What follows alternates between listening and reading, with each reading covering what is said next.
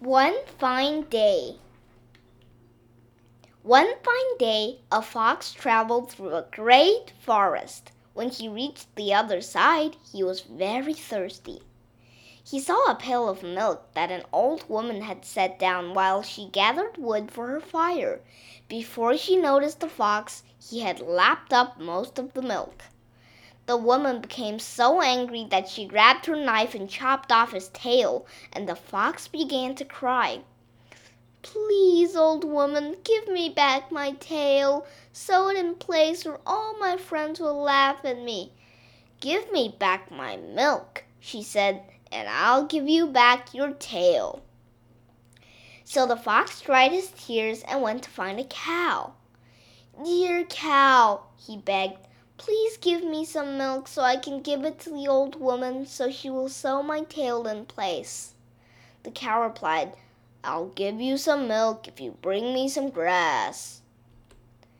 The fox called to the field, Oh, beautiful field, give me some grass. I'll take it to the cow, and she'll give me some milk. Then I'll take the milk to the old woman, so she will sew my tail in place, and I can return to my friends the field called back. Bring me some water. The fox ran to the stream and begged for some water, and the stream answered, Bring me a jug. The fox found a fair maiden. Sweet maiden, he said, please give me your jug so I can fetch some water to give the field, to get some grass to feed the cow, to get some milk to give the old woman to sew my tail in place so I can return to my friends. The maiden smiled. If you find a blue bead for me, she said, I will give you my jug. So the fox found a peddler and said, There is a pretty maiden down the road, and if you give me one blue bead for her, she'll be pleased with you and pleased with me. Then she'll give me her jug so I can fetch some water to give the field, to get some grass, to feed the cow, to get some milk, to give the old woman to sew my tail in place. But the peddler was not taken in by the promise of a pretty smile or the cleverness of the fox, and he replied, Pay me an egg, and I'll give you a bead. The fox went off and found a hen. Hen, dear hen, please give me an egg to give the peddler in payment for the bead, to get the jug, to fetch the water, to give the field, to get some grass, to feed the cow, to get the milk that I must give the old woman in return for my tail. The hen clucked. I'll trade you an egg for some grain.